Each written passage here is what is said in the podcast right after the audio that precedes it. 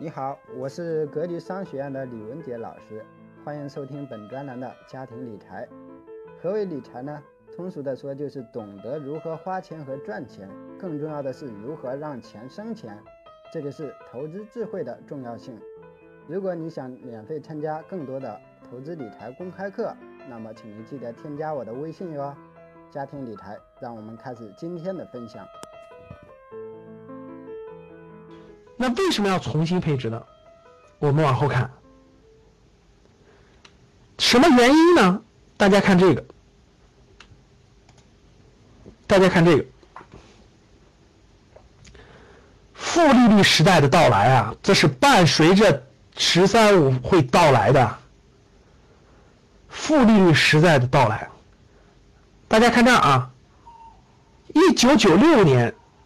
一九九六年的时候，大家看到了没有？我们的这个一年期一年期存款利率是多少？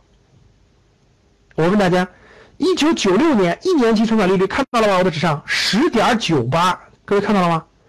一九九七年是八点六四，一九九八年是七点九二，一九九九年是五点六五，二零零七年是四点一四，二零零八年三点六，二零一一年三点五，二零一二年三点二五。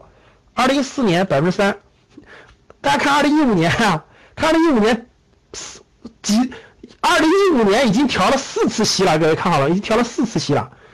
二零一五年三月份是二点五，五月份是二点二五，六月份是二，八月份是一点七五。二零一五年十月二十四号调息以后是一点五，大家知道啥概念了吗？你看啊，过去这下来以后，特别是二零一五年，大家发现了吧？嗖嗖嗖嗖嗖。一点五是啥概念？各位，一年的利率是一点五。我问你们，现在每年的这个通货膨胀比一点五大还是比一点五小？回答我，各位，就是比一点五大还是比一点五小？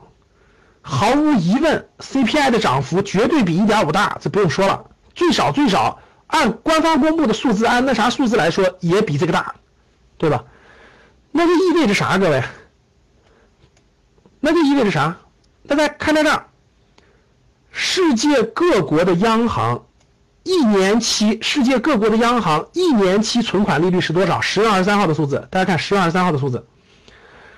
中国的中国的一年期存款利率是百分之一点五，百分之一点五啊。香港是多少？看到了吧？零点四。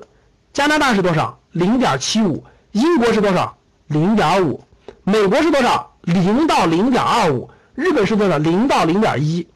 欧洲央行是零到负零点一，就是你存一百块钱，你你还要给每年给人家交十块钱的这个手续费。瑞士是负的一点二五到负的零点二五，就你要在瑞士存一百块钱，你还要给别人交每年交一块钱的，一百块钱一块两毛五的这个钱。瑞典是负的零点二五。谁能说瑞士的今天不是我们的明天，啥意思呢？各位，你们知道？其实啊，大家听好了啊，我们的重要内容要来了，认真听啊。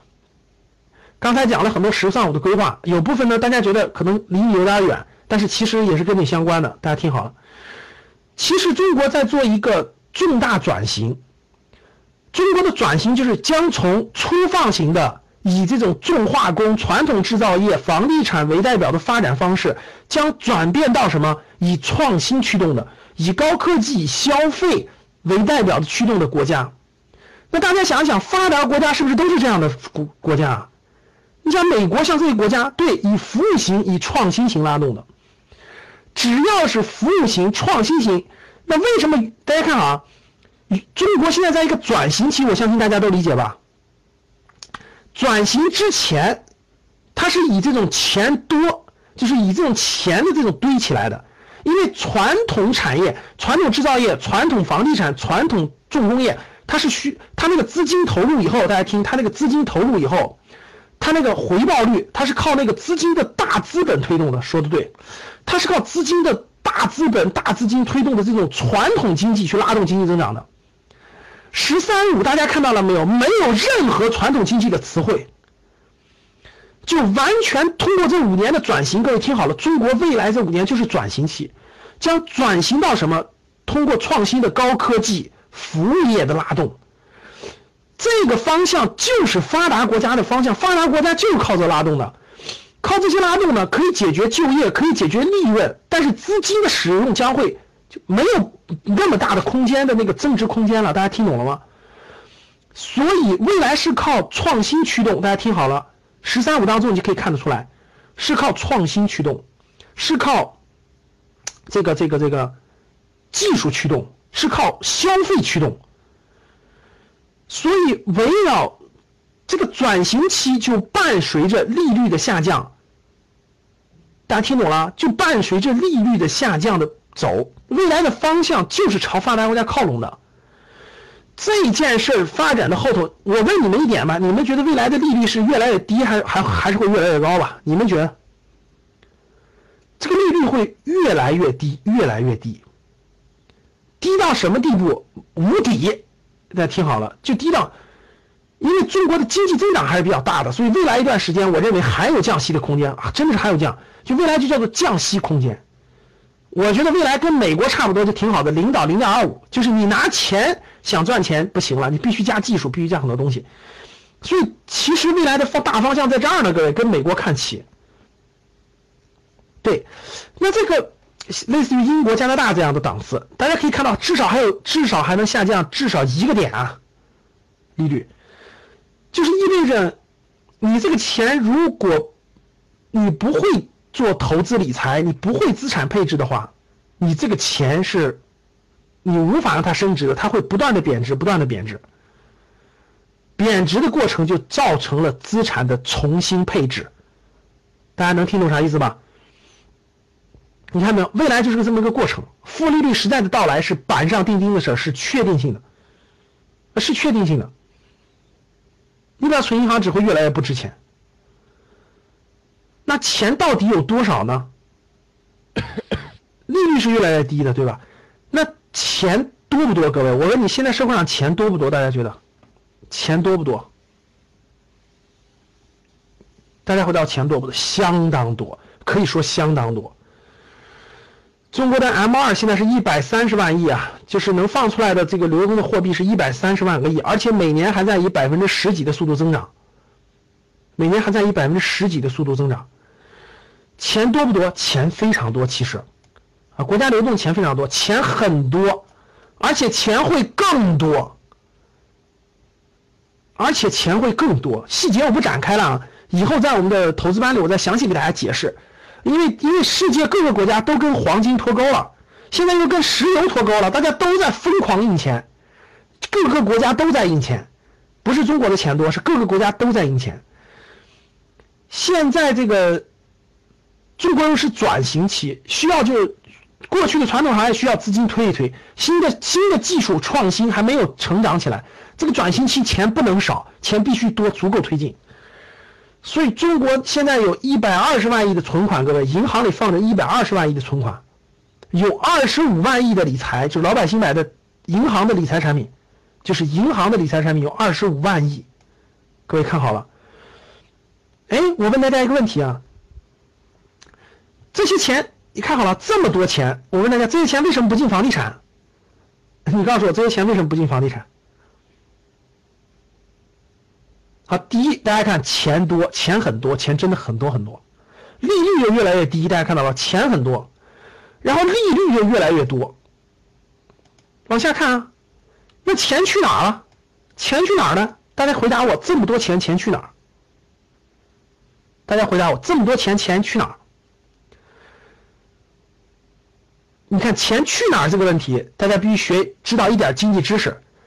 钱去的地方呢？咱们小的不说，老师他买可以可以买邮票，可以买什么别的东西太小了，不提了。大类资产，大家看大类资产就是大的资产能够放钱的地方就这么几个，大家看就这么几个。第一个房产，第一个房产，第二个汇市就是外汇，外汇，第三个是什么？债券就债市，国债呀、民企业债呀。第四个是大宗商品，什么叫大宗商品？石油啊、黄金啊、玉米、小麦、大豆啊、铜啊，就就这些东西，还有股市，还有股市。好，我问大家，你觉得钱去哪儿？这么多钱，钱去哪儿？钱只能往大的里头走，小的走不了。你说钱去古董，古董太窄众了，太窄众了，这么多钱它容不下。如果容下的话，早就涨到天上去了。其实已经涨得很很到天上了。哎，我问大家，钱为什么不能去房子？你说老师可以继续往房地产走啊？能不能去房地产？我们以后投资理财班，我们再详细解释啊。今天就简单说，因为时间有限，不能展开说。各位。是房是房子涨得很高了吗？其实各位听好了，第一点，真正有价值的房子已经涨到天上去了，这是第一点。第二点，房地产的供应量严重过剩了，啊，房地产的供应量严重过剩了，不过剩，为什么为什么为什么银行放着二十五万亿理财不买房子？你知道为什么？因为该买房子的早买了。大家听懂吗？就是能买得起房子的早就买了，他不缺房子了，而且很多套了，不能再买了，所以他才必须留在理财里。听懂了吗？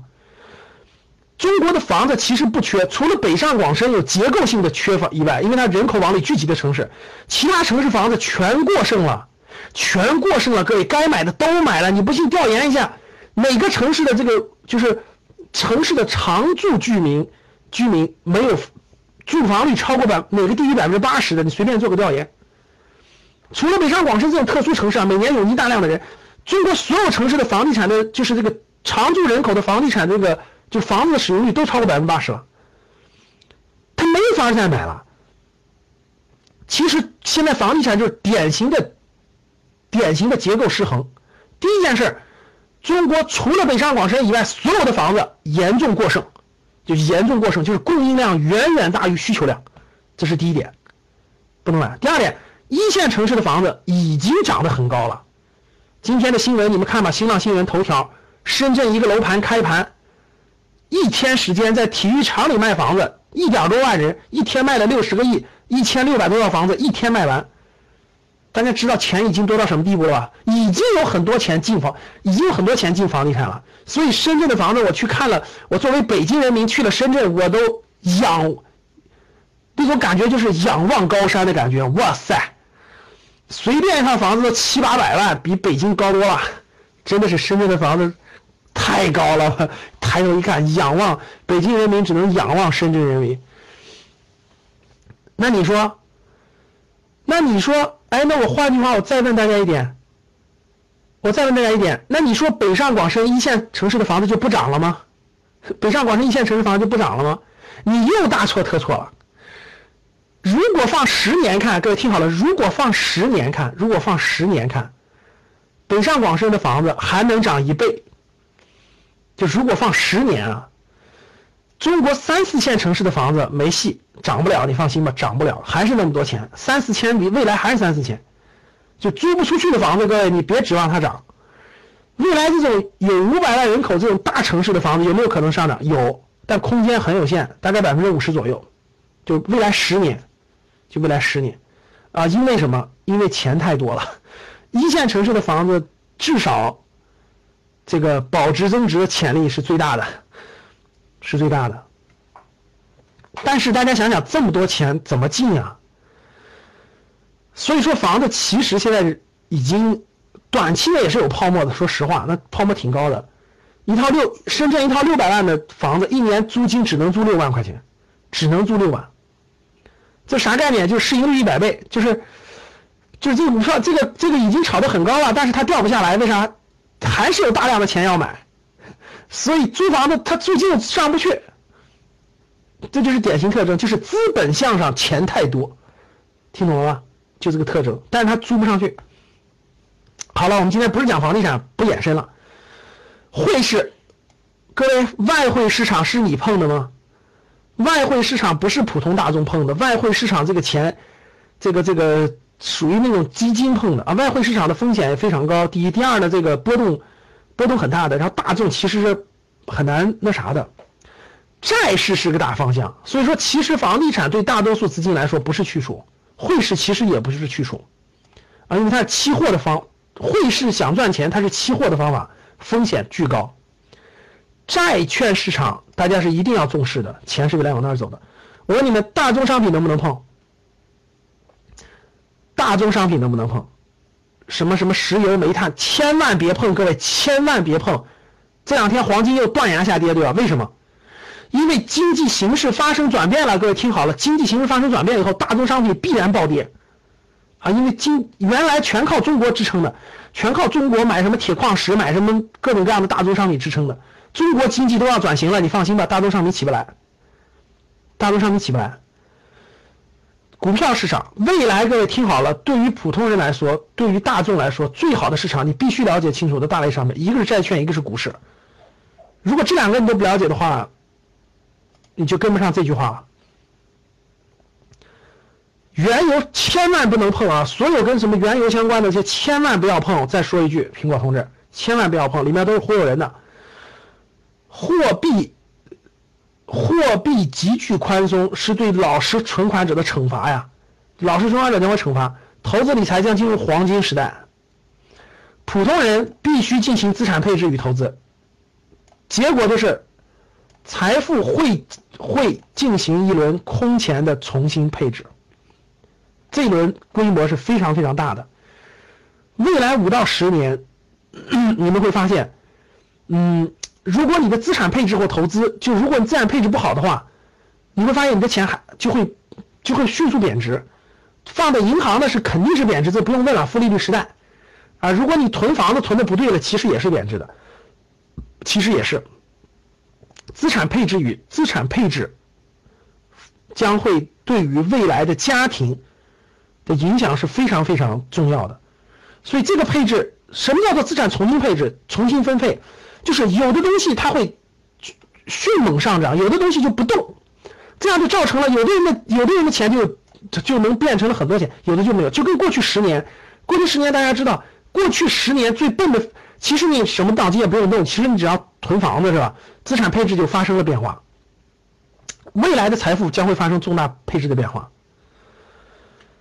那 钱多。三大核心原因，各位，第一个钱多，咱们已经看到了；第二个改革，啊，国家的改革力度，大家看到不断的在改，呃，无论是“十三五”推出的，还是大家大家所每天都看到的，比如包括国企改革呀，包括这个各个方面啊等等，大众创业的改各个地方，其实都算改革吧，不断的在推进，虽然有很多困难，但是在不断的推进，转型。整个经济转型、金融开放，大家看到了新兴产业、金融开放在不断的推进，人民币的国际化、金融的改革，所以钱特别多。国家各个政策的改革，特别是国企的改革，包括金融的创开放、行业的转型，注定这个大背景就注定了四个字。其实深圳地区的同学在不在？我十月，我十月那个十。十月份去深圳做巡巡讲的时候，我跟你们说过这段，记不记得？这几天是不是验证了？我在深圳时候我说过四个字，而且我当时不是这四个字，我写了四个字，注定四个字。我说牛市继续。十月二十四号我说牛市继续，深圳在现场的人记得吧？我当时就说了，我说牛市继续。看到了。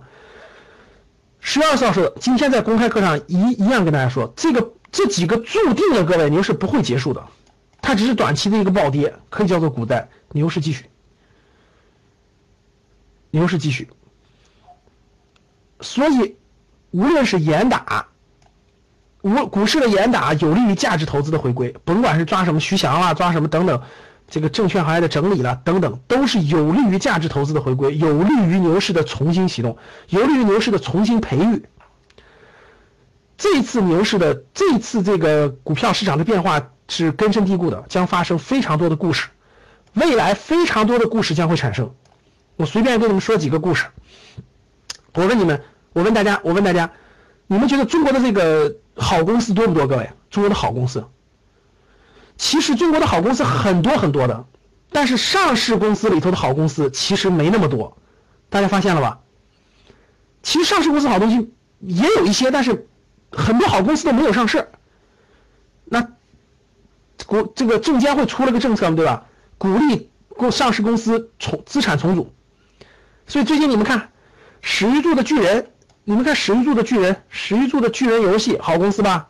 史玉柱的公司都是好公司。史玉柱的巨人借壳谁了？借壳谁？史玉柱的巨人借壳了世纪游轮。对，哎，我问你们，顺丰有一天上市，股票你买不买？顺丰的股票买不买？申通、圆通等等的，是不是都是快递企业？他们、他们、他们、他们的业务好不好？相当好是吧？啊，申通、申通借壳谁了？都没开盘呢，都没开盘，现在都都在对申通借借壳了爱迪西。就大家知道未来将发生一件什么样的事情了吧？就是中国大量的好公司将会回归资本市场，包括在美国上市的公司回回归国内，通过通过这种新的 IPO，通过借壳，通过注册制等等方式，大量的公司就会上市，带来了资本市场。大家知道啥意思了吧？叫做腾笼换鸟。就是原来这个笼子里装的这个鸟儿太差了，现在换了个鹦鹉，长得更漂亮，大家懂了吧？就把更多的好公司装到上市公司当中。我问大家，这个点数应该是多少点？大家听懂了吗？就中国资本市场现在要干的事是让里头的差公司换成好公司，你就知道这个点数已经止不住了，就不能看点数了，各位。现在本质发生了变化。大家想想，本质发生了变化，大量的好公司，你知道现在多少公司在谈这个借壳吗？我的很多这行业的律师也好，券商也好，做并购重组的交流太多了。我跟你说，都在谈的借壳上市的啊，这个疯狂的这个储备了，现在已经未来五年好故事太多了，各位惊人好故事。其实我们投资班的学员都知道，VIP 包括那个高级班都知道。其实我跟你说，这些壳。现在有些壳你就一个买一万块钱就别管了，你放着不要管。其实你也不知道哪个能涨五十倍，哪个能涨十倍。但其实有很多你买个一万块钱你不要管，你有信心放个三五年，你未来都是惊人的收益。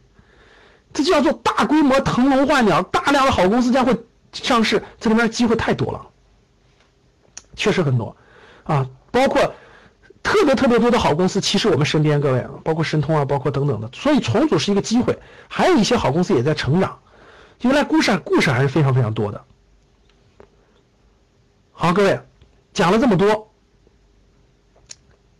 所以说资产配置对于每个人来说，对于每个人来说，其实，嗯，特别是对于你已经到一定年龄了，对吧？已经这个职业发展路线各方面都定完了，你的这个应该资产应该怎么配置？关系到未来五年的这种资产的重置，是密切相关的啊。好了，讲到这儿了，呃，大家应该明白第二个小组题我说的什么意思了？就未来五年的财富配置，随着“十三五”的整个经济转型，必然发生变化。你要跟这些新兴行业、跟新的东西相挂钩，选择新的渠道，才能行。